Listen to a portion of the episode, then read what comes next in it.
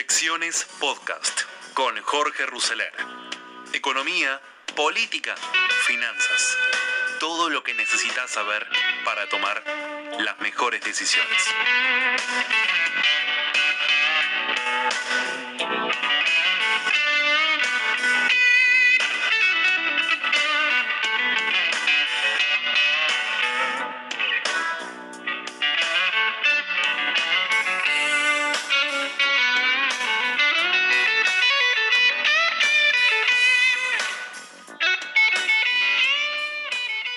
Bienvenidos a este podcast de hoy, viernes 5 de febrero del 2021, con algunos títulos relevantes en términos de lo que podríamos llamar em, política, economía.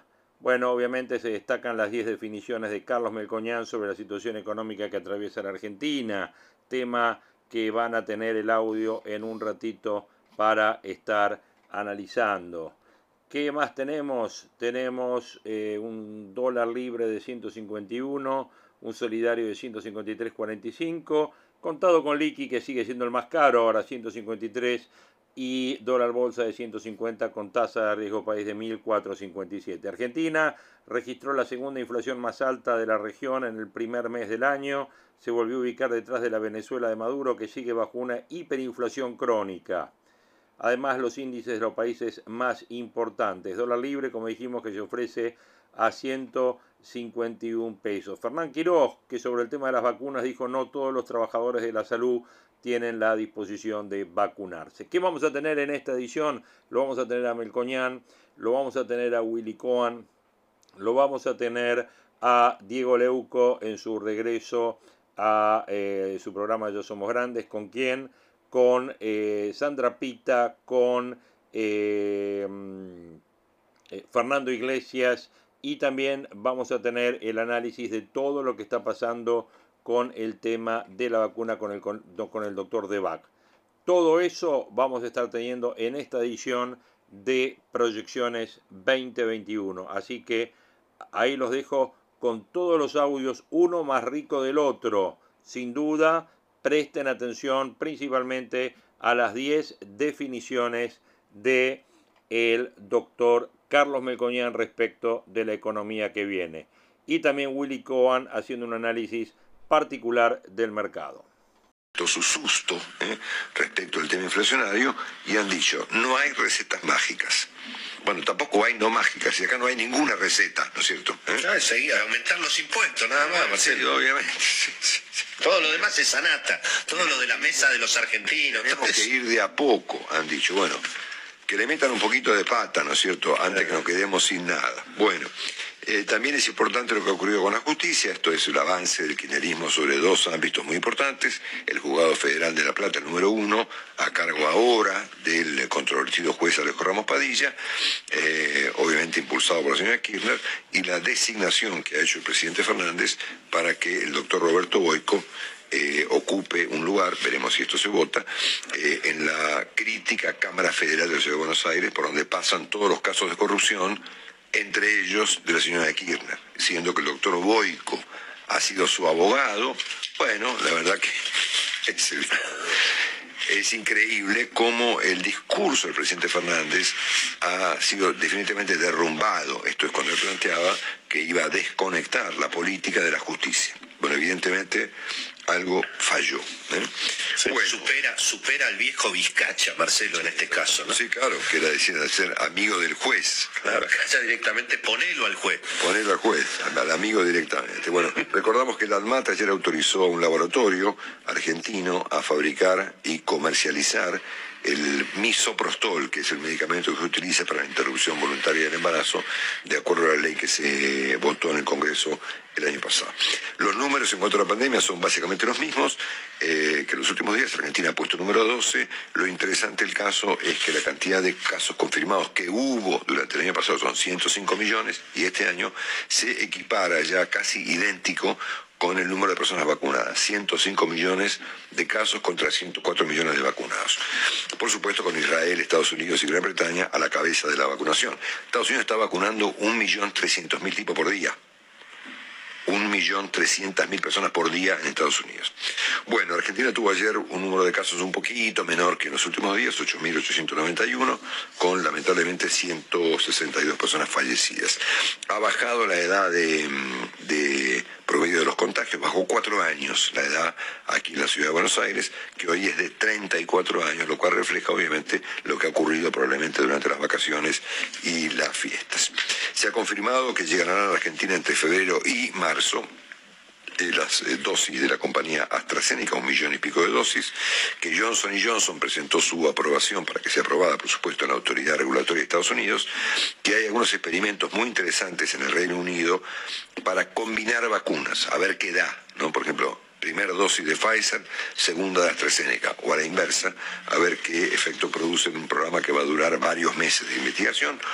Em, tenemos al presidente Macron, que ha presentado un cuestionamiento ayer público a las vacunas de origen chino, argumentando que están rodeadas de opacidad. Y ayer habló la señora Ursula von der Leyen, que es la titular de la Comisión Europea, eh, haciendo autocrítica, planteando que han subestimado las complicaciones de la fabricación de las vacunas y mencionó lo que ya tiene Europa. A ver, fíjate lo que dijo, tiene Pfizer, Moderna, AstraZeneca y van a tener Johnson Johnson, CureVac y más tarde y pronto la de Sanofi, que es una vacuna francesa. Y yo le agregaría probablemente algún experimento ya avanzado de la gigantesca compañía Glaxo, ¿eh? que alguna va a aparecer seguramente, ¿no? Pero fíjate que no mencionó en esta lista de vacunas eh, para Europa ni a los chinos ni a los rusos. Y la última noticia, que me parece muy significativa, es esta que voy a presentarles ahora, que es que el Perú recibirá pronto 20 millones de dosis de la vacuna de Pfizer. ¿Eh? habrán entregado el camino del Inca y el mismísimo Pachu Machu Picchu ¿eh? a los sátrapas de Pfizer para que les entreguen la vacuna. Seguramente sí. Ya lo van a ver, ¿eh? van a ver cómo el cartel de Pfizer y su bandera van a flamear sobre el mismísimo Machu Picchu el mismo afecto para todos, un abrazo querido amigo y saludos ahí a toda la mesa, ¿no? Por supuesto. Hola, hola Carlito. ¿Cómo andas? ¿Cuánto tiempo? No, nos estabas dando bola, ¿eh? No, me digan así. No sé, Olito no te llamaba. Lo que pasa, lo, que pasa es que... Lo que pasa es que... Lito, eh, te estás tomando el buque, dicho sea de paso. No, no, no, ningún, ningún buque. No voy a explicar. Bueno, estoy Estoy eh, con algunos temas personales, familiares, ah. me tengo que ocupar la semana que viene. Retiro lo dicho. y entonces este, probablemente me tomen unos días de descanso, pero no me vaya a ninguna parte. Me parece muy bien, me parece. Yo igual 5 menos 20, 4 y media lo llamo a Willy por la duda para que... se va a hacer, se va a hacer un retoque estético. Gracias. No, no, no, no. bueno. Bueno, va a ser un gusto, va a ser un gusto escucharte. ¿Cómo no? Te voy a hacer una... muchas gracias por el llamado. No, Te voy a hacer una, pregunta rara, pero bueno, es lo que, tengo en la cabeza. Mm. Con todo lo que estamos viendo. ¿qué fisonomía, qué formato está tomando la economía argentina? Sí, sí, no, no, no, es una buena pregunta. Sí, ¿Eh? eh, no, por rara no significa que no sea buena. Dije que era rara, porque no, es una pregunta habitual. No, no es una buena pregunta. Eh, no te creas que es tan rara, porque es, es una pregunta totalmente pertinente en términos de... ¿Sabes en términos de qué? De que esta milonga empezó a los tres meses de instalado un gobierno. Este, y que después cumplió un año, que todavía faltan tres y que después de una elección de término medio donde se están poniendo todos los cañones ahora, porque esto está totalmente politizado en términos de medida, economía y demás, después todavía faltan dos. Mm. Entonces es una pregunta muy relevante para un escenario que yo definiría así de trazo gordo. Primero, eh, hay dos incertidumbres eh, eh, extremas. Vos venís usando un montón de tiempo en tu programa, hace mucho tiempo, en términos de qué pasa con la pandemia. Y un día va para un lado, un día va para el otro, un día aparece la vacuna, otro día no. Eso es una incertidumbre extraeconómica muy importante.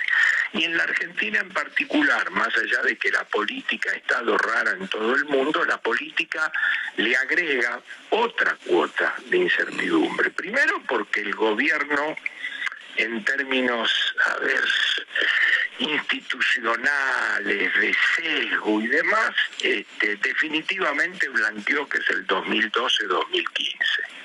Entonces ese es otro tema que si generaba un signo de interrogación eh, respecto a cómo iba a ser, ya se confirmó que es así. Entonces esas son dos incertidumbres extraeconómicas que nos van a acompañar. Y después hay otra cosa que hay que ver cómo continúa en términos de lo económico que se define con impacto en la gente, es este esta suerte de rebote económico ocurrida después de la piña del segundo trimestre del año y a dónde va la tasa de inflación. Ese es un formato. Ahora, si tuviera que concentrarme más puntualmente en tu pregunta y en cómo la hiciste, este, yo partiría la situación en tres. Eh, a ver, primero el largo plazo de Argentina, que Dios sabe. El largo plazo de Argentina es dónde está este país y, cuál es el gobierno del año 2023. Pero digamos, para eso falta un montón, ¿viste? alguna vez lo hablamos, este no es un país como lo definió Obama, que un presidente corre una maratón, corre ocho años y se le entrega la antorcha al que viene atrás de él. Eso no es. Yo te diría, ¿quién piensa en eso hoy en la Argentina? Nadie, nadie, porque es incontestable y porque no hay ni siquiera pregunta empresarial de eso. Nadie está preguntando en si entierra un clavo en la Argentina por la potencialidad de este país. Esa pregunta hoy no existe en ninguna reunión de la que yo asisto. Hay una segunda variante de tu pregunta que es el 2021. El 2021 ya sí exige una respuesta más tangible, más palpable. El 2021 debe ser visto en términos de si, Argentina tiene plata para financiarse. Esto es cuántos pesos va a requerir Argentina para todo lo que tenga en la cabeza el que gobierna. Y cómo los va a conseguir. Y eso va a terminar determinando ineludiblemente la tasa de inflación de la Argentina. Eso es el 2021, que ahora lo voy a encapsular con el Fondo Monetario. Y después viene un tema muchísimo más relevante para el patrón y la historia argentina, que cuántos dólares va a necesitar. Donde los dólares se dividen en dos. Dólares para pagar deudas soberanas, que no se agotaron los vencimientos con el acuerdo de la deuda, porque es con bonistas privados, sino que Argentina tiene un balurdo de unas 10 lucas verdes entre Fondo Monetario, Banco Mundial, Club de París, saca en otro pelotón IPF, provincia, sector privado, donde ya eh, el gobierno ha, ha, señalado y el ministro en distintas oportunidades que, que no quiere pagar que no puede, que Macri, todo, que, que no quiere pagar.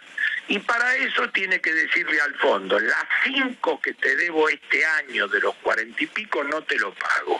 Al Club de París dos quinientos no te lo pago y tiene que ver cómo arregla con los organismos internacionales el otro dos quinientos. Y eso desencadena toda una cuestión que ahora vamos a discutir, es largo esto, ahora te voy a discutir otro, otro que se puede ganar como la soja el país durante este año en ese aspecto. Y después está mm, lo corto, corto, corto, lo corto, corto, corto, vos lo venís tratando diariamente, es el nivel de reserva, negativas, Negativas, perdón, perdón, perdón, para ahí un segundito. Negativas. Sí, las reservas siempre tienen tres definiciones. Tiene una irrelevante absoluta que no se lo cree nadie, que son 39 mil millones de dólares. Eso no existe hace tiempo. Después tiene otra es tangible y real, en la que le gusta para ubicarse en un escenario de moderación mi socio, por ejemplo, que hay 3 mil millones de dólares, constantes y sonantes que son del país. Pero eso tiene casi 4 de oro, de lingote, entonces 3 menos 4 da menos mil. Está clarito que las reservas hace dos meses son negativas en billete si, si abrís la con llave y nos metemos, es una forma de decir, en, el tesoro del Banco Central hay menos mil, quiere decir que de los billetes que no son tuyos manoteaste mil de algún lado. Entonces yo los escucho a ustedes que la vacuna, que esto, que el otro, eh, es menos mil. Y cuando yo digo hay 10 lucas en términos de deuda soberana que hay que honrar a lo largo del año, es, con menos mil. Entonces, este, el que se para y hace política económica dice, bueno, ¿vos qué querés? Yo quiero patear todo.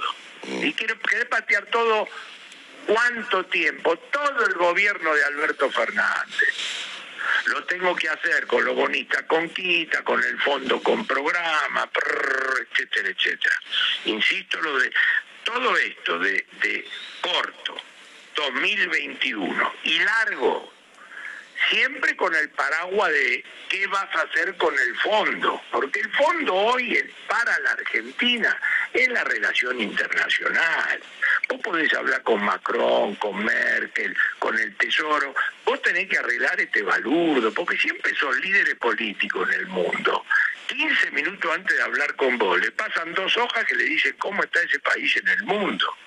Y entonces dice, mira, tiene con el fondo, tiene que arreglar, ¿cómo es esto? El fondo es un balurdo, porque el fondo se ha avivado que no puede salir de un futuro mediocre, de un acuerdo mediocre, de un gobierno que ha decidido vivir al día, minimizar los costos políticos, que tiene una deuda impagable, que quiere diseñarle un programa que no le tiren el balurdo después de que lo empujó Argentina al abismo, eh, casi que dice el fondo, ¿por qué en abril Biden no pide un aumento de los derechos especiales de giro, que es un papelito del fondo?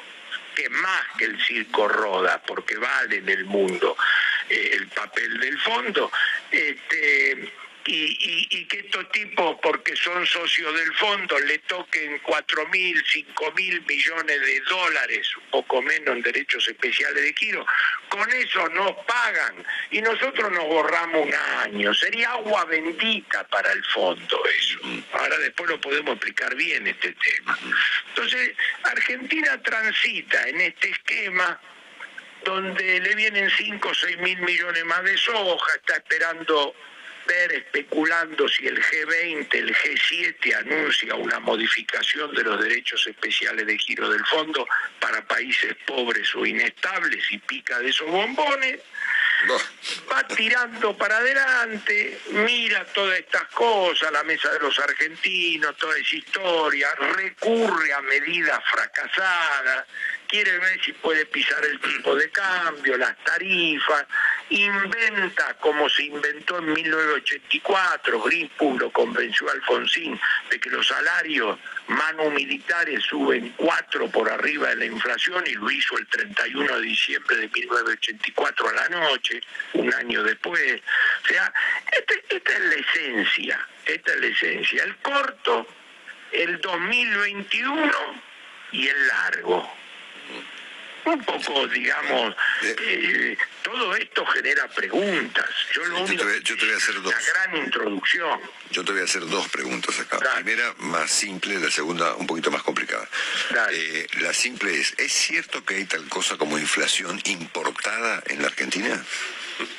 No, y, que la pone los designios de un demonio. Y la, la inflación importada en el resto del mundo, ¿cuánto es? Si, la, inflación en el mundo es serio y los commodities suben para todo. Esa es, una, una a ver, si, si me estuvieras tomando lección en la universidad y yo te digo lo que te digo ahora, depende de la ideología del profesor, podrías bocharme, pero te digo no existe, déjese de joder con la inflación internacional. Es para un libro de un historiador que trate de medir el aumento y la baja de los commodities. Decimos una cosa, y mientras la soja cayó de 600 dólares a 300 como estaba, ¿cuánta inflación, tuvo Argentina en la mesa de los argentinos? Totalmente. Eh, contestadísima la pregunta. Segunda, un poco más compleja y conectada con la pregunta rara que te hice al principio. Mm. A mí me da la impresión de que el dato más eh, elocuente, dramático, fulminante que tenemos hoy los argentinos mm. es nuestra tasa de pobreza, ¿no es cierto? Que está, va a terminar el año a esta tasa de inflación en el orden del 50%. Eh, estamos en 44, supongo, y con la inflación prevista para este año, chao, estaremos en 50. Eh, la, la economía parece enfocada en financiar este sistema de tantas personas pobres con niveles alucinantes de subsidios, de, programas y demás que supera los 20 millones de personas. Sin ningún plan para modificar esta situación, ni para generar progreso, ni para generar inversiones, ni para tener una moneda estable, ni para ninguna cosa, ni para exportar, ni para importar, nada. Y al mismo tiempo la política bueno, obviamente como consecuencia de la, de la, de la versión, digamos, demográfica que presenta el problema de la pobreza, obviamente pesca en ese mundo los votos necesarios para subsistir políticamente. En este contexto, la Argentina parece prescindir del sector privado. Por eso te preguntaba por qué formato estabas vos viendo. Pues yo estoy viendo este, un país que de a poco va prescindiendo del sector privado, cuya única función parece ser en la Argentina pagar impuestos. Sí, Vegeta, en, en, el fondo es, es la constitución de Berretalandia. Ah, por, supuesto, por supuesto, por supuesto que es así. Y por supuesto que eh, resolver el tema de la pobreza, los servicios básicos, la infraestructura, requiere de un plan, requiere de un programa, requiere de un cambio de régimen, de un cambio organizacional. Y por ahora la política se pasa por las pelotas eso. Lo único que se mira acá es este, la inflación contra una suerte de ingresos de una familia definido por el INDEC como compuesta por cuatro personas y mes tras mes, trimestre por trimestre, se mira el número de la inflación contra eso y se empieza a alardear en la televisión y en la radio de tenemos más pobre, tenemos menos pobre, nosotros la bajamos, ustedes la subimos. Todo al pedo eso todo al pedo total, o sea, no hay nadie que diga en serio, mira, acá hemos venido a hacer esta tarea. Y el orden de causalidad de esa tarea, ¿cuál es? Y el orden de causalidad de esa tarea es un, un cambio organizacional, una reforma que ponga al sector privado como generador de empleo, de mejores salarios, enterrar fierros y de inversión. No hay otra fórmula, pero no hay ninguna otra fórmula en el mundo y no lo modificó la pandemia. La pandemia nos va a cambiar estilos de vida, formatos, nos deja nuevas experiencias, es una piña complicada. Vos estás consultando gente, yo te escucho multidisciplinariamente, médico, psicólogo, abogado, economista, no podemos ignorarlo pero no crean que cambió el formato de cómo se ataca esas enfermedades, tipo la pobreza, la infraestructura, los servicios básicos. Eh, cuando a mí me dicen, che, en Holanda hay quilombo también, che, en Alemania hay quilombo también, acá descaradamente se lo usa para decir, Mirá el modelo que quieren copiar estos muchachos. También tienen quilombo los europeos, también tienen quilombo los americanos. De ninguna manera, eso es propio del ser humano. Pero tienen quilombo a 40 mil euros per cápita, no con 42 de pobreza. Entonces, eh, todo viene en el paquete. La pandemia es una piña, hace un año venimos hablando con eso, y lo sufre Merkel y lo sufre el país más pobre del mundo. Pero hay sufrimientos y sufrimientos, entonces no engañemos a la gente, no estamos como estamos ni por la pandemia ni por Macri. O sea, acá hay un problema donde fulano hereda tal cosa y dice el problema es Cristina, el otro hereda el problema es Macri, el otro hereda el problema. El tema es resolver tu pregunta. Y para resolver tu pregunta todavía se necesita vocación, voluntad política, programa. No, no puede aparecer un tipo diciendo, bueno, en largo plazo vamos a ver, porque el 2023 Dios sabe. ¿Cómo Dios sabe? En, en cualquier lugar del mundo, el 2023 mañana. Acá el 2023, qué sé yo qué es. Por eso te dividí. Acá estamos viendo la salida del verano con qué inflación. Y el gobierno vio que se le fue a cuatro y quiere tapar de nuevo el sol con la mano. Claro, sí. Otra vez la mesa de los argentinos. Sí, claro. Pero otra vez, pero encima del mismo gobierno. Sin duda. Clarísimo. Bueno, te sugiero algo, querido amigo. Ese mensajito que pasamos tuyo que dice que hace 20 años que te rompemos tal cosa, tenés que cambiarlo por 21 años. Sí. 21, 20 años Bueno, rompiendo las 20 años pelotas. rompiéndonos, son 21 ya Bueno, este. 21 años rompiendo las pelotas. Para después lo grabamos y te lo mando.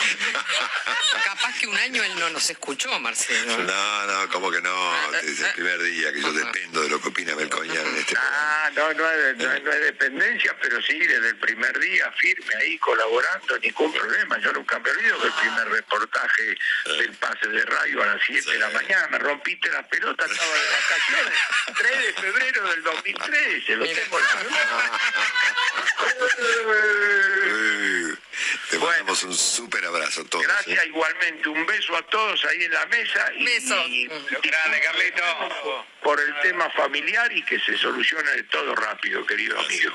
Beso, Carlos, gracias. Chao, abrazo. Querido Marce, que, que el hecho, digamos, que van a aumentar las retenciones, que van a aumentar las retenciones este año, casi te diría, Marcelo, que está más cantado que caminito. Es algo que lo sabe todo el mundo, lo saben los economistas, lo empieza a eventualmente a, a como se dice, el mercado, y en alguna medida en esa estabilidad que estamos viendo en el tipo de cambio, además de la situación internacional que vos mencionabas temprano, y también hay un olor, hay un olor a que, a que van a aumentar las retenciones tan impresionante, que, que todo el mundo finalmente lo sabe, y por eso la música, ¿no? Más cantado el caminito, Marcelo, porque en definitiva, para que se cumpla el plan económico que está reclamando Cristina, que es en definitiva repartir subsidios y congelar tarifas, que es en definitiva alinear los salarios y las jubilaciones con el con los ingresos, con, los, con, con- con las tarifas, como dijo Cristina, con el precio de los alimentos. Y bueno, eso es básicamente, insisto, mantener las tarifas congeladas y repartir subsidios. Cristina también recordó, eso está un poco más opinado, de que de esa manera, durante 12 años, el kirchnerismo ganó las elecciones. Claro, pero también es cierto que en, en buena parte de esos 12 años hubo un stock de capital del sector privado que se fue estatizando, que el gobierno fue confiscando. Es decir, primero, recordemos, se confiscaron los ahorros de los argentinos que estaban en las AFJP. Después se impuso un aumento, es decir, un nivel de impuestazo tan histórico en la Argentina, que no sé si ustedes se acuerdan, pero hasta el compañero Hugo Moyano se enfrentó a Cristina porque pagaban impuesto a las ganancias los obreros y los choferes de camiones. Es decir, el, el- impuestazo eh, fue, fue impresionante y por supuesto se intentó también aquel histórico impuestazo contra el campo que fue la, la 125, ¿no? Por supuesto, el otro juega, como dice el querido Rodolfo Santangelo, y bueno, vamos a ver si el gobierno efectivamente puede avanzar otra vez en este año electoral eh, con este nuevo impuestazo que va a ser el aumento de las retenciones. Porque vuelvo a repetir, Marcelo, el déficit fiscal es impresionante. La continuidad de la pandemia y la necesidad de que el gobierno siga asistiendo a, provincias, sobre todo a la provincia de Buenos Aires, bueno, eso hace que no se pueda bajar el déficit fiscal y bueno, por lo tanto, ya dólares prácticamente no quedan ni siquiera para comprar vacunas, ¿no? Vos fijate el desastre que ha sido el cepo cambiario en la Argentina, que se han vaciado las reservas, no quedan dólares ya no solamente para comprar productos importados o insumos críticos, no quedan dólares para comprar vacunas. Y yo francamente, Marcelo, sospecho que entre otras dificultades que tiene la Argentina para abastecerse de vacunas y para firmar los contratos, con las exigencias que ponen y bueno, los que tienen las vacunas, cómo funcionan estas cosas.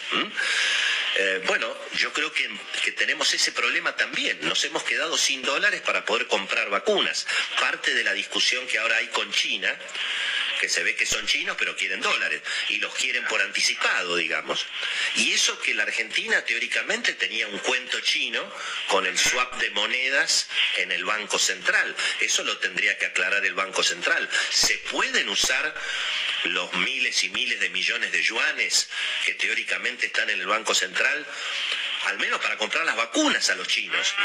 Bueno, son, son definitivamente los problemas que tenemos. Y bueno, Marcelo, para mantener las tarifas congeladas y, aumentar el reparto de planes sociales y tratar de ganar las elecciones este año, bueno, el gobierno no tiene ninguna otra alternativa que aumentar las retenciones y yo creo que eso es lo que van a intentar.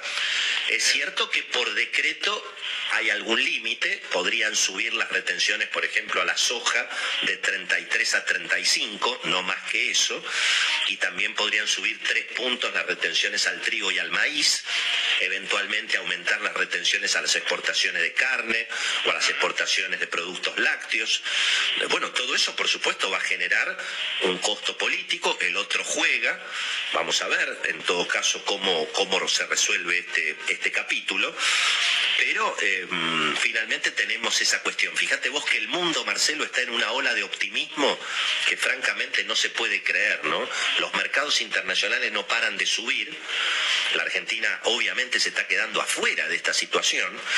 Hoy se van a conocer los datos de empleo en los Estados Unidos y hay como un combo que está generando una, un, optimismo, además de la debilidad del dólar. Eso lo dijimos, acordate, dólar débil, materias primas para arriba y obviamente la era Biden, ¿no? Pero ahora está más vacunas, más estímulos económicos en Estados Unidos. En el Congreso está avanzando el paquete de, casi 2 billones, 2 trillones de dólares para, para el mundo en Estados Unidos. La obligación de usar barbijos. Todo eso hace suponer que eventualmente eh, el escenario mirando hacia adelante no va a ser tan dramático. ¿no? Y estamos viendo el petróleo subiendo todos los días, que es una buena noticia, obviamente, también para, para la Argentina. Sin embargo, IPF en el premercado a esta hora está cayendo 4%. Y bueno, porque seguimos dando vueltas, Marcelo, y seguimos dando vueltas por el cepo cambiario. El cepo cambiario ha vaciado de dólares a la Argentina, desangra la economía, la pone prácticamente al borde del default a una empresa que tendría que estar celebrando el petróleo a 60 dólares, como es el caso de IPF, y por último nos enfrenta con el peor drama de todos, Marcelo. Nos hemos quedado sin dólares. Me parece que ni siquiera, ni siquiera para comprar vacunas en la emergencia que estamos. Gracias, Willy. Con GetNet, vende más. Es eso simplemente. No hace falta que se intente confundir, o como decía Kreplak, ahora tenía que llegar una revista blanca y bien pensante para que ahora se acepte la vacuna. El problema no era ese. El problema es que la vacuna se la empezó a administrar sin que tuviera las publicaciones científicas necesarias y pertinentes de cualquier otra vacuna de la historia. Y la otra es que ahora que sabemos que la vacuna es buena científicamente, la vacuna no está. Buenas noches a todos. Sandra, contame un poquito esto, la vacuna, la Sputnik, toda la polémica que hubo vos. Estuviste también ahí siendo muy crítica del proceso de vacunación argentino. Sí, sí, es un poco como vos decís y te digo más, eh, con un paper en The Lancet tampoco estamos, tampoco es suficiente. Y acá el problema es que eh, hay ausencia de pensamiento científico, ausencia de conocimiento del método científico y una enorme ausencia de referentes de la ANMAT que puedan salir a explicar cómo es que se aprueba un medicamento o una vacuna o se autoriza de emergencia una vacuna. Eh, un trabajo científico o algo que nosotros publicamos en revistas científicas, que lo hacemos todos, todos los científicos hacemos eso, es simplemente la exposición de nuestros, de nuestros resultados. Eh, eso en sí es bueno porque eh, son datos que ahora tenemos y que podemos evaluar. Pero cuando llega el momento de la autorización, los organismos regulatorios no toman eso que, que aparece en, las revistas. En general le piden al laboratorio, en este caso bueno, a Gamaleya y a la, Federación Rusa, que les entreguen los resultados primarios, porque ellos hacen un análisis estadístico. Es decir, yo no compro lo que vos me vendés porque me decís que es bueno, sino que yo analizo si eso realmente es bueno. Por eso, cuando Angela Merkel dice, sí, vamos a, ayudar en lo posible para que la vacuna rusa pueda ser evaluada por la EMA, que es la, agencia de, autorización, lo que está diciendo es, siempre y cuando, y con este paper a mí no, nos alcanza, siempre y cuando ustedes presenten los resultados primarios, después nosotros los vamos a analizar, y si está todo bien, y si, realmente con nuestros estudios estadísticos esto, llegamos a la conclusión de que realmente es esa eficacia, la vamos a probar. Lo mismo con la FDA. El tema con la ANMAT, en ANMAT en general aprueba o autoriza eh, medicamentos o vacunas que ya han pasado por esos procesos en la FDA o en la EMA. Porque realmente nosotros no tenemos este, eh, elementos, digamos, no tenemos presupuesto como para hacer esos estudios tan profundos.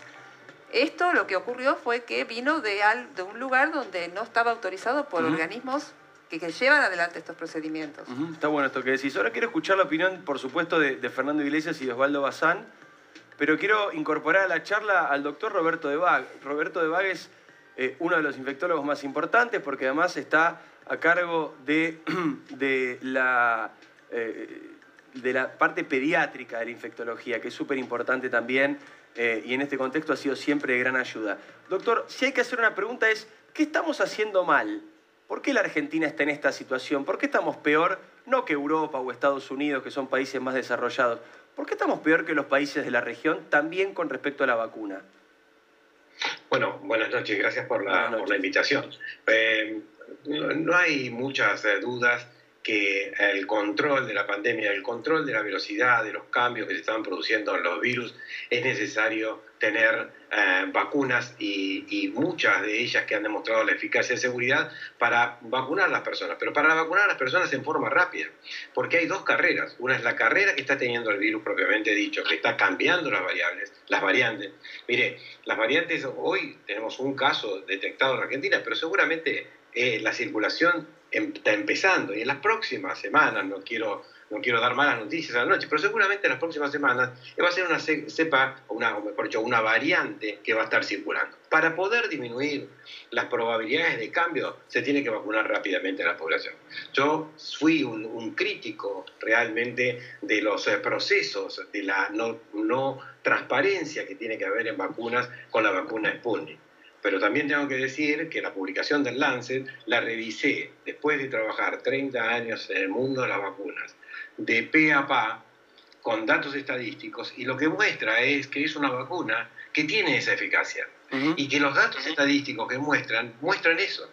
Los datos de seguridad demuestran que tienen seguridad de fase 3. Ahora, la seguridad, de, la seguridad a larga escala se va a obtener teniendo una buena fase 4, que es decir, un buen registro en los países donde se administra y donde se aprueba su uso, tiene que ser, los países tienen que escribir la historia de la seguridad a larga escala de la, de la vacuna. Pero yo ahora tengo que decir que lo que sí se necesita en la Argentina es vacuna Sputnik, vacuna de AstraZeneca, vacuna de Pfizer, vacuna Moderna y también estas, estas nuevas líneas de vacunas eh, que son las vacunas chinas que provienen de tres laboratorios, dos que son inactivadas, una que es la vacuna Sinovac, eh, de Brasil y Chile son las que están administrando, y Sinopharm, que es la que está ajustando a cuestiones comerciales el, Estado argentino por deformación, y otra que se llama CanSino, que es un laboratorio binacional entre Canadá, y China. ¿no?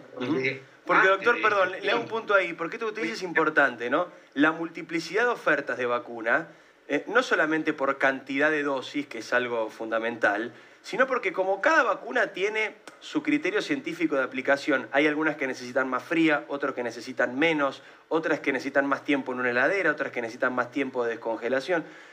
es justamente, mientras mayor cantidad de vacunas tenés, más posibilidades tenés de generar una estrategia de vacunación en todo el territorio nacional. Si vos tenés una sola vacuna, te limitás a esas características y se terminó. No, no hay duda de eso. Eh, yo también eh, soy un crítico de a veces de las personas que dicen, no, el problema es que tenemos que tener pocas, eh, pocas todo lo contrario que decimos, pocas vacunas porque la logística del, enfriamiento de las vacunas. Hoy está pasando día a día que están mejorando los resultados que ya se, que, se tenían y se están modificando. Por ejemplo, la vacuna Sputnik tenía que ser descongelada y a la media hora utilizada. A partir de hoy es dos horas y posiblemente en las próximas semanas devolucione el conocimiento y la vacuna Sputnik tenga más tiempo. Lo mismo pasa con las vacunas chinas. Hay vacuna, una de las vacunas chinas inactivadas que puede estar a 25 días de temperatura ambiente. A mí no me preocupa la logística en Argentina. La logística en Argentina del sistema sanitario, público y privado, para la administración de vacunas, administra todos los años más de 20 millones de dosis de vacuna antigripal en 12 semanas no me preocupa eso. A mí lo que me preocupa es que las vacunas estén en Ezeiza, ya están aprobadas, que estén en Ezeiza y que maduren en forma rápida los programas de inmunización. ¿Por qué?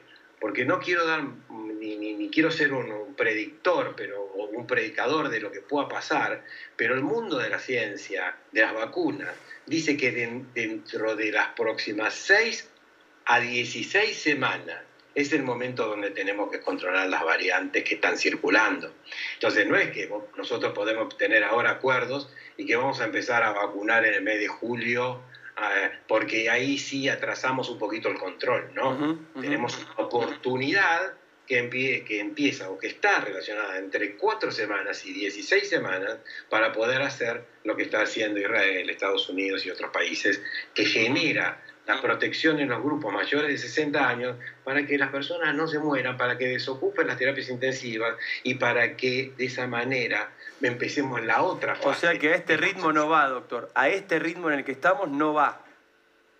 Yo quisiera que en el mes que yo quisiera, que en los primeros 15 días ah, de, abril, de, de marzo llegaran millones de, millones de dosis de vacunas y que empezaran a madurar eh, los, eh, eh, el programa y que tengamos una velocidad en el mes de abril para que sí se tenga la primera prioridad, porque vieron que se habla de prioridades, sí, los trabajadores, la gente se termina confundiendo. Yo tengo una sola prioridad, que son 10 millones de personas. 10 millones de personas son los trabajadores de salud, los esenciales intermedios, y los esenciales intermedios están las fuerzas de seguridad, los maestros, y están ustedes, los comunicadores. Los comunicadores que dan noticias y que transmiten noticias son partes esenciales en el control de las pandemias en el mundo. Y, y tercero, están ahí los mayores de 60 años, con comorbilidad o sí con comorbilidad, es decir, mayores de 60 años y los menores con comorbilidades, es decir, con enfermedades. Ese grupo en Argentina son 10 a 12 millones. Y 10 a 12 millones en Argentina se pueden vacunar en 8 semanas con su primera dosis, que es la de gran impacto, porque la primera dosis, en la mayoría de todas estas vacunas, está demostrando que baja la mortalidad, baja las hospitalizaciones y tienen 100% de efectividad en la muerte. Aquel que tuvo contacto con el, con el eh, ARN mensajero de las vacunas que han sido aprobadas, a partir de los 18, 19 días empieza a bajar la probabilidad de muerte. Ayer se publicó y, transmitieron esto en Israel un dato absolutamente importante. Estudiaron a 350.000 personas en seguimiento. ¿Por qué? ¿Por qué hablamos de Israel? Porque Israel hizo un convenio con Pfizer que no solo le compraba vacunas, sino que si se le garantizaban las vacunas, demostraban ellos con su sistema de salud y su tecnología de registro, mostraban que cómo podían impactar las vacunas. Ese es el gran convenio que hubo. Entonces, Israel en, horas y horas y horas está mostrando y está escribiendo la historia. Sobre 350.000 personas vacunadas en Israel, el día 18, a partir del día 18, tuvo una eficacia en producir la reducción de la enfermedad del 51% pero también en bajar en este seguimiento el 100% de las muertes. Entonces tenemos que tener vacunas, tenemos que madurar los esquemas rápidamente, los, programas, para bajar eso, para bajar la muerte de la gente. En la Argentina hubo que se, que, se, que se caían tres yumbos. Y no quiero contabilizar todos los yumbos que se han caído en Argentina por día. por, culpa del gobierno, no, por culpa del virus, por, por, miles de variables.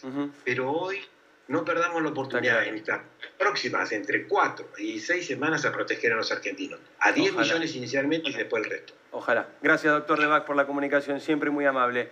Hablar con usted clarifica mucho desde lo científico. Santi, en un rato me hace el número que le prometieron a Alberto Fernández, a ver si tiene que ver con esto o no. Pero hablábamos con Sandra Pita de la parte científica, con Debac de la parte científica, con Osvaldo y con Fernando quiero hablar de la parte política. ¿Por qué Argentina vacuna poco? ¿Por qué Argentina vacuna tanto menos que Chile? ¿Y por qué tenemos estas discusiones ridículas con la vacuna? ¿Qué está pasando? Porque Hace unos días Cafiero decía, somos el país o de los países que más vacunan, algo que no es así, pero ni de cerca. Y son frases que pasan, que se sostienen. Políticamente, ¿qué pasa con la vacuna? Bueno, yo creo que lo que pasa es que este es el peor gobierno de la historia y está acabando con uno de los tantos mitos peronistas, porque ya la gente no se espera que un gobierno peronista no robe, no sea corrupto, no vaya por la impunidad contra la justicia. Eso ya es el repertorio habitual. Pero había todavía, subsistía una leyenda que eran los que sabían gestionar, los que sabían manejar el país. El peronismo sabía como Hemos visto que yo, yo no, quiero ponerme pesado y hacer historia, porque no es, el objetivo, pero arrancamos con el ministro de Salud gritando, salud es ministerio, el coronavirus no va a llegar, me preocupa el dengue, eh, el presidente diciendo tomen té caliente, después vino, vinieron las filminas, nos peleamos con todo el mundo con filminas y datos truchos, cuando lo decíamos a la oposición, éramos nosotros, ¿no? Se pelearon con Suecia, con el País Vasco, eh, después vinieron los payasos anunciando la cantidad de muertos en conferencia de prensa. Digo, toda una serie de despropósitos. yo creo que vos lo subrayaste bien. Eh, el festejo de ellos es una admisión de culpa, porque pasó algo con esta publicación, porque si no pasó nada, no hay nada que festejar. Y si pasó algo, ¿qué pasó? Que ahora la, vacuna de alguna manera está más legitimada. Quiere decir que antes vacunaban sin tener la menor idea y por eso festejaron. Entonces, y sigue, pues dijeron 10 millones en diciembre, 10 en enero. Bueno, no, 10 eh, en enero, no, 5 millones. Y vamos por 600.000 vacunas con el avión de aerolíneas, una épica de un vuelo eh, Buenos Aires-Moscú, que se hacía día por medio, que bueno, eh, volvieron con la vacuna y no eran 600.000, eran 200 un mamarracho de punta a punta, un festival de incompetencia. Y eso es lo que ha pasado. Lo otro es característico también, esto sí, también otra característica de los muchachos, es la subordinación total de todo a los intereses políticos. Porque ¿por qué estamos negociando con Putin? A ver, hay un montón de vacunas. ¿Por qué se... Me causa gracia, ayer fue interpelado, una... estuvo en la Comisión de Salud de eh, Ginés García y dijo que ya nos iba a explicar cómo era, por qué Pfizer no. Digo, tenemos, yo tengo presentado un pedido de informe sobre ese tema. Digo, y, tiene como cuarenta y pico de pedidos de informe nuestro que nunca contestó, pero ya nos va, ya nos va a contar acá entre nosotros que somos... Eh, eh, eh, no son funcionarios estatales, son una mafia que cree que todo es una mafia. Y la verdad es que estamos, pasamos una situación donde teníamos una, vacuna con los papeles flojos, Ahora parece que los papeles están un poquito mejor, no sé si están bien, pero están un poquito mejor y no tenemos vacuna. ¿Con qué vacuna van, van, a vacunar? Osvaldo. Los excedió, me parece que los excedió. Eh, la gente del gobierno no estaba preparada para esto. La gente del gobierno estaba preparada para llenar de familiares la currícula de, algún, de algún ministerio, para ver cómo correaba con, una cloaca en el conurbano, para, para esas cosas estaba preparada este esta gente que, que asumió. Y resulta que se encontraron con una pandemia. Y la verdad, si tenés desde un canciller que no habla inglés en adelante, digamos, es muy difícil, porque lo que hacía falta era una conexión con el mundo. Nosotros, esta gente no tiene conexión con el mundo, porque no les importa, porque su negocio es acá, digamos, es así de chiquito. Entonces, me parece que se vieron este, sobrepasados por una circunstancia y creyeron que con el mismo circo que pueden manejar una, la, interna en un municipio del conurbano, podían hacer este, una, enfrentar una pandemia como y salir a decir, esta cosa que salía a decir de la filmina, somos los mejores, todo el tiempo somos los mejores. ¿tienen algún problema para estar todo el tiempo? Un problema psicológico. Digo, si todo el tiempo estás diciendo soy el mejor, soy el mejor, soy el mejor, es porque no te la creíste, ¿no? Claro. Digo, y está bien que no se la crean porque no lo son. Pero el tema, eh, estuvo meses el presidente diciendo eh, entre la salud y la economía vamos a priorizar la salud porque todo eso. Porque para ser libre tenés que estar vivo y todo eso. Ahora resulta que no tenemos plata para pagar a los chinos. Así que no era tan fácil dividir la cosa entre salud y economía, porque quizás si no tenés guita, eh, se te complica un poco tener salud.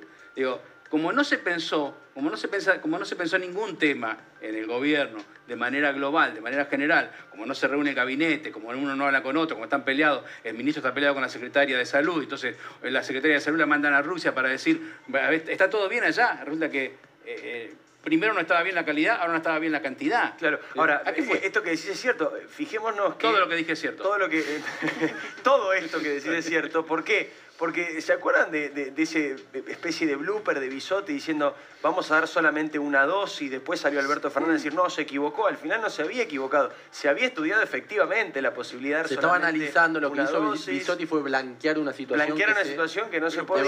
las áreas de gobierno. El canciller sale a la mañana haciendo una declaración.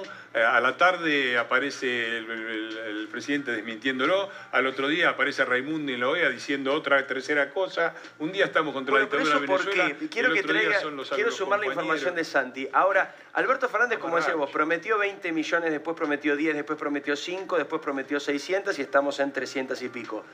¿Qué le prometieron a Alberto Fernández? Y, debatámoslo a esto. Mira, porque, quiero contar dos ¿Por qué el gobierno tiene necesidad de prometer cosas que sabe que no va a cumplir? Primero que el gobierno, por, por, lo menos por el próximo tiempo, no va a decir tanta gente vamos a vacunar en las próximas semanas. Esto ya no lo pueden decir. Eh, pero fíjate qué coincidencia. Debag decía 10 millones de personas. El gobierno tiene hecho un cálculo que necesita vacunar a 12 millones de personas lo antes posible. Obviamente esto es muy complejo, el gobierno no tiene las vacunas. Está acelerándolo. Hubo un diálogo de Putin con Alberto Fernández que pidió al gobierno argentino. Me contaba ayer una fuente muy cercana a Alberto Fernández, pero muy cercana que se habló íntimamente y se dijo 12 millones de personas tienen que estar vacunadas antes de la llegada del invierno. 20 de junio es el último día que supuestamente se tiene que llegar a esta cifra. 12 ¿Solo con la rusa? No, no, no, no. Ah. Hay un paquete de, Porque como decía Osvaldo, la China eh, le resulta muy cara a la Argentina. Como decía Fernando, la Pfizer no nos quieren contar por qué la tienen 50 países, pero a nosotros nos pareció demasiado lo que pedían. Con, con varias compañías, con los gobiernos también. Hoy no tiene demasiados elementos positivos para mostrar, salvo la vacuna rusa, por lo que conocimos ayer, que bueno, la vacuna rusa tiene una efectividad muy importante. Pero es impunidad o es soberbia, porque mezclo un poco lo que, lo que decían los tres y, lo traigo. Eh, Human Rights Watch, por ejemplo, acusó a Santiago Cafiero de soberbia directamente, de una posición soberbia al decir a nosotros no nos tienen que venir a contar qué hacer con los derechos humanos. Pero al mismo tiempo, cuando vos prometés algo que sabés que no vas a poder cumplir por tercera, cuarta o quinta vez, iba, iba por la amnistía. Por eso es lo que digo. Primero la autoamnistía en el 83.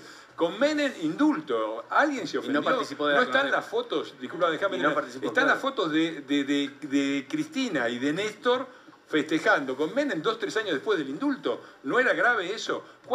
Dos abogados, Néstor y Cristina, en Santa Cruz. Ni un solo habeas corpus, y Cristina hasta ignoraba la historia porque dijo que era porque no había desaparecidos en Santa Cruz. Había seis desaparecidos. Pero además, ¿cuál es el sector político que tiene más dirigentes importantes conectados con la dictadura. Es el kirchnerismo, además de todas las hazañas del peronismo. El kirchnerismo. Timerman, que editaba un diario, y está la foto con Videla recibiendo un premio, un diario que apoyaba la dictadura. Alicia Kirchner, que fue funcionaria primero de Isabelita eh, y del gobierno de la AAA. Y Hasta Milani en el último tiempo. Milani en el último tiempo, pero eh, Tomada fue funcionario. La verdad es que Zaffaroni, Zaffaroni fue, designado por la dictadura. No hay mayor cantidad de funcionarios y de dirigentes importantes conectados directamente como funcionarios de la dictadura que en el kirchnerismo. Claro que tenemos mucho que explicarle a Cafiero. Mejor que... Muy cortito, dame, ese dato, Santi, dame ese muy, cortito con el tema de vacunas eh, del diálogo de Alberto Fernández ¿Pero quién le promete esto a Alberto Putin le dijo a Alberto Fernández que va a cumplir con los contratos. Esto fue celebrado puertas para dentro del gobierno, te digo, porque espectacular, ¿de dónde, ¿de dónde salen las vacunas? Bueno, supuestamente Alberto Fernández a sus funcionarios les dijo, Putin me dio la palabra de que van a venir las vacunas. Bien, en un rato me cuenta, Santiago nos cuenta a todos la discusión entre Mauricio Macri y Horacio Rodríguez Larreta por una mujer, por una mujer importante del espacio político. No es una cuestión de amores, sino que es una cuestión de política. En un ratito lo, lo, conversamos. Habló la nata hoy, en un segundo te doy ese audio explosivo también vinculado a la corrupción eh, que pasa en la Argentina. Pero Sandra, quiero escucharte porque vos sos científica. Los científicos hablan de datos, de información, de la cuestión empírica, van probando, viste, en el terreno. Cuando escuchás estas cosas, estas promesas delirantes o estas actitudes inexplicables de soberbia en el, en el peor momento, en el momento de mayor debilidad, ¿cómo las vivís? ¿Cómo las analizás? Bueno, ah, yo creo que apelan a dos características de, de los argentinos, que es un poco el pensamiento mágico y un poco eh, como el pescadito ese de este, Buscando a Nemo, Sí. que tenía, que no se Dori, no recordaba- la que no se Dori, acordaba de claro. nada, Dori. Memoria a corto Claro, plazo. eh, porque todo este proceso a mí me hizo recordar mucho a las Malvinas, eh, que yo lo viví. O sea, donde uno decía, no podés estar peleando contra la OTAN. es como poco Mm, y el delirante. famoso vamos ganando. Y vamos ganando y además eh, gente que estaba convencida, convencidísima de que este, todo iba a salir bien y que... Y, que y uno decía, no, no, no, detenete un poquito a pensar que esta situación es muy delirante. Bueno, esta, todo esto que hemos vivido con la pandemia, con la vacuna, eh, eh, me, me retrotrajo a esas épocas. Primero el pensamiento mágico de pensar que de repente van a aparecer las vacunas, ¿no? Como mágicamente. Eh, y, el, y el no recordar, los- yo no retengo los, los números porque directamente no les presto atención, porque ya sé que son delirios.